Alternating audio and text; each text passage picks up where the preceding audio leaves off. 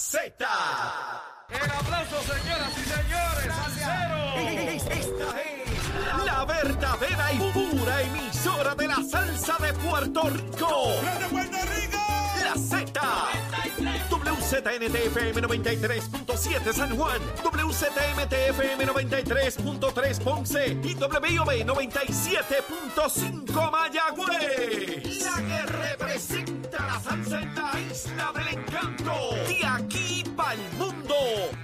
De la aplicación La Música Z93. Tu, tu emisora nacional de la salsa.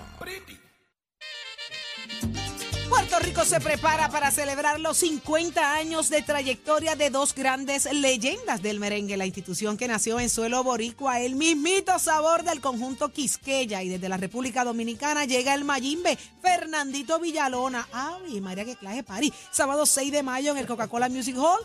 Un escenario, dos historias, 50 años de trayectoria, no te haga que bailaste y guayaste levilla con estos dos como fue. Ah, imposible olvidar los merengazos de ambas instituciones. Así que, ¿sabes qué? La primera llamada a través del 622-0937 se lleva dos boletos para celebrar los 50 años de trayectoria del conjunto Quisqueya. Ese eres tú, llama ahora a 622-0937. Así de fácil, muchachos.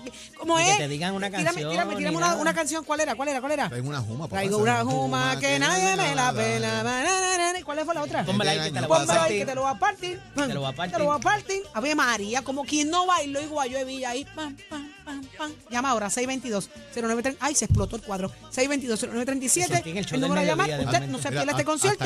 Adquiera sus boletas. ¿Tú quieres ir? ¿Tú quieres ir? Llama ahora. Me sentí en el show del mediodía en 1983. Ah, en el de, el de Eddie ahí. Ah, no, definitivamente. Así que aproveche y disfrute. Vaya y celebre los 50 años de trayectoria. Pero vamos, señores, a una nueva hora que arranca en Nación Z por Z93, 93.7 en San Juan, 93.3 en Ponce, 97.5 en Mayagüez, porque todo Puerto Rico está cubierto del mejor análisis. Eddie, hablando de análisis, arrancamos con el análisis del día. Este segmento es traído a ustedes por Caguas Expressway, donde menos le cuesta un Ford.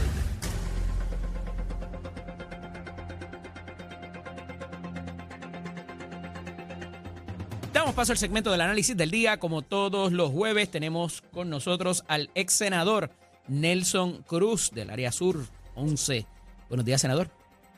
Saludos, Eddie, para ti, los amigos que nos escuchan a esta hora de la mañana y todos los amigos ahí en el estudio. Senador, hemos venido discutiendo por, las por los pasados días acerca de este nuevo intento en la capital federal de presentar el asunto del estatus eh, en otro proyecto, eh, parece que eh, como iniciativa de los mismos players, ¿verdad?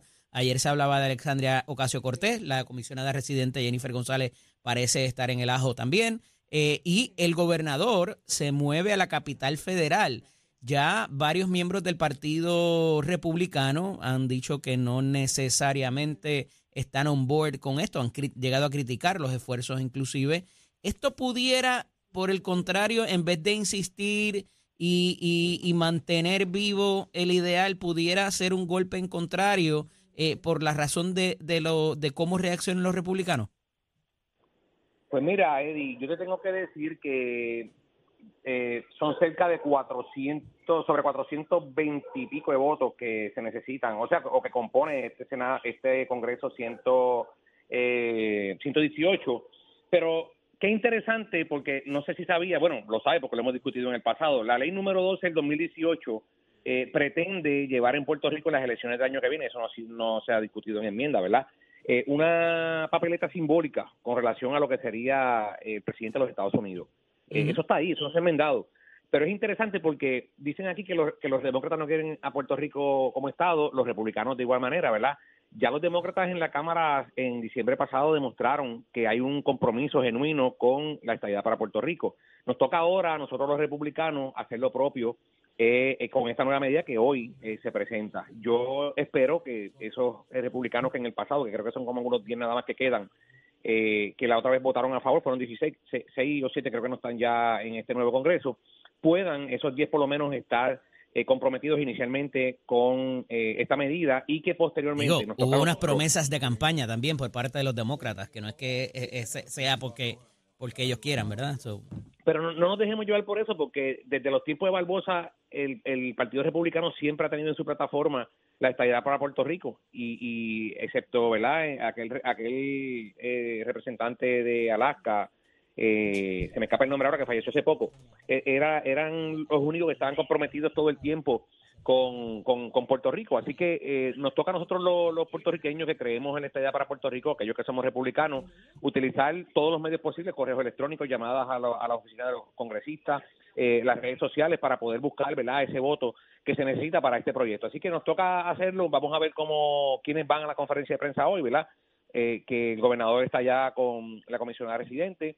Más allá de los autores, como tú has dicho, Grijalba, eh, Nidia y Alessandria, pues eh, no se ha anunciado que más nadie va a participar, así que vamos a ver cómo trasciende este evento en los próximos días y que la delegación pueda extendida pueda hacer el trabajo como está haciendo Ricardo. Senador, pero mi punto original y mi pregunta original, yo me acuerdo que cuando yo le pedía permiso a mi mamá para salir, que iba a salir, yo, yo empezaba como desde el martes o el miércoles y llegaba a un punto más o menos el jueves por la tarde, y me decía, si me sigues eh, insistiendo en la cosa, te voy a decir que no.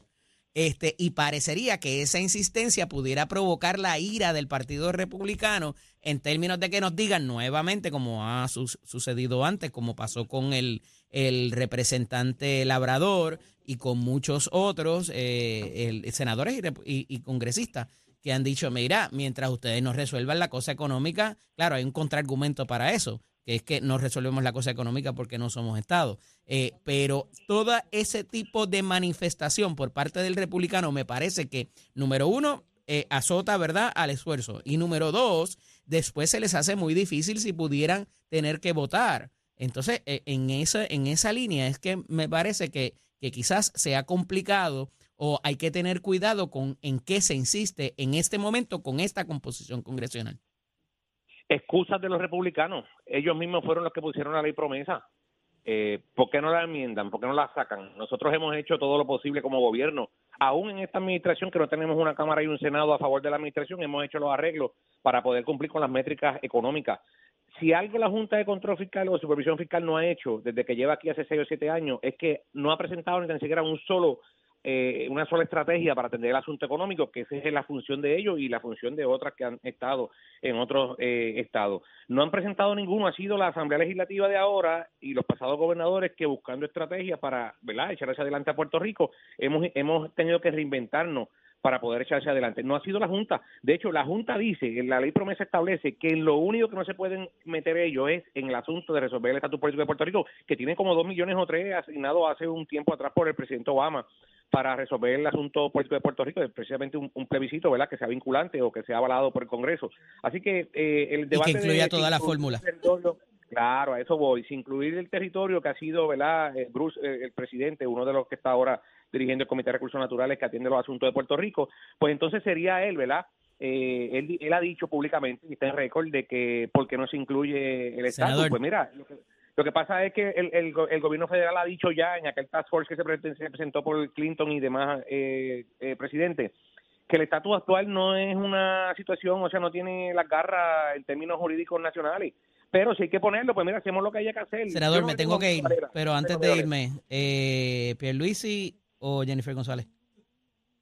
Bueno, Pierluisi y Jennifer, los dos están ahí y, uno es comisionado residente y el otro gobernador. Y cuando llegue diciembre, pues vamos a ver qué pasa. La gente está en la calle motivada y la cosa está buena. Así que vamos, eh, en el 2024 vamos a seguir siendo gobierno. Un abrazo, senador. Excelente día. buen fin de semana. Continuamos.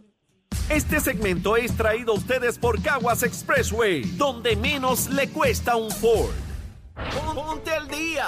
Aquí te informamos y analizamos la noticia. Nación Z por, por, Z93.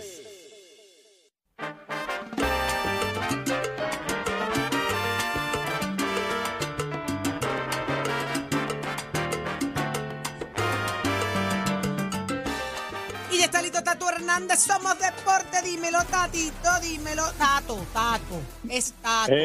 Ey, no. Ey, no se paren los sembrados. Aprenda la diferencia. Tato Hernández. Tato, Así es. Muy bien, muchas gracias, distinguida compañera. Gracias, mi amor. vamos al mambo, Titi, vamos con lo que a usted le gusta, el voleibol femenino, que la cosa está bien buena, señoras y señores. A dejársela caer de qué manera, que es lo que está pasando, que las campeones nacionales, las Pinkin de Colosal, tuvieron que jugar y de qué manera, cinco parciales súper intensos contra las changas de Naranjito que ganaron los dos primeros sets.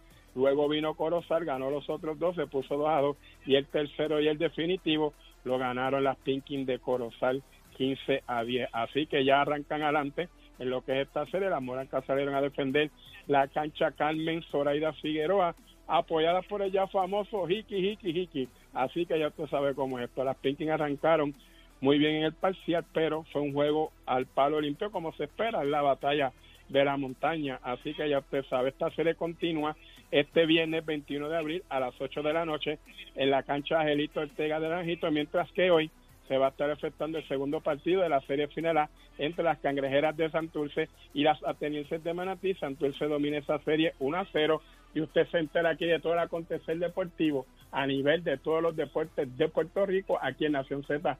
Somos Deportes con los pisos de Mestre Escuela que te informa que estamos ya el proceso de matrícula para mayo.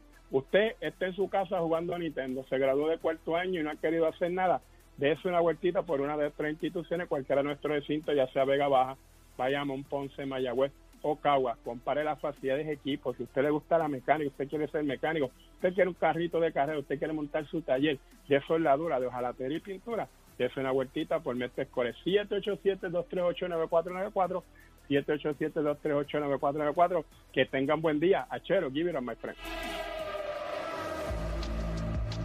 Buenos días, Puerto Rico. Soy Emanuel Pacheco Rivera con la información sobre el tránsito. A esta hora de la mañana ya se formó el tapón en la mayoría de las vías principales de la zona metro, como la autopista José de Diego, entre Vega Alta y Dorado, y desde Toa Baja hasta el área de Torrey en la salida hacia el Expreso Las Américas. Igualmente la carretera número 2 en el cruce de la Virgencita y en Candelaria en Toa Baja, y más adelante entre Santa Rosa y Caparra. La PR5, la 164 y la 167 de Naranjito, así como algunos tramos de la PR5, la 167 y la 199 en Bayamón. Además, la avenida Lo Más Verdes entre la American Military Academy y la avenida Ramírez de Arellano, la 165 entre Cataño y Guaynabo en la intersección con la PR22. También el expreso Valdeoriotti de Castro desde la confluencia con la ruta 66 hasta el área del aeropuerto y más adelante cerca de la entrada al túnel Minillas en Santurce. Por otra parte, el ramal 8 y la avenida 65 de Infantería en Carolina, el expreso de Trujillo en dirección a Río Piedras, la 176, 177 y la 199 en Cupey, así como la autopista Luisa Ferrer entre Montelledre y la zona del Centro Médico de Río Piedras y más al sur en Caguas. Además, la 30 desde la colindancia desde Juncos y Gurabo hasta la intersección con la 52 y la número 1. Ahora pasamos al informe del tiempo. El Servicio Nacional de Meteorología pronostica para esta mañana la continuación de algunos aguaceros que estarán afectando mayormente el este de Puerto Rico. En la tarde se esperan aguaceros sobre el interior y el oeste que se estarán moviendo hacia el noroeste. Además se pueden desarrollar algunos aguaceros sobre la zona metropolitana. Las temperaturas alcanzarán los 90 grados en las zonas costeras y los bajos 80 grados en las zonas montañosas. Los vientos estarán del este de 15 a 20 millas por hora y en el mar el oleaje estará de 5 pies con vientos del este de 15 a 20 nudos. Además existe riesgo alto de corrientes marinas para las playas del norte central y noroeste y riesgo moderado para las playas del noreste y de la isla municipio de Culebra. Hasta aquí el tiempo les informó Emanuel Pacheco Rivera. Yo les espero en mi próxima intervención aquí en Nación Z, que usted sintoniza por la emisora nacional de la salsa Z93. Próximo. No te despegues de Nación Z. Próximo. Óigame, ¿qué está pasando en la UTIER? Hoy el presidente de esta organización, Josué Mija, llega hasta aquí. Vamos a hablar de él. ¿Qué está pasando? Te enteras en Nación Z.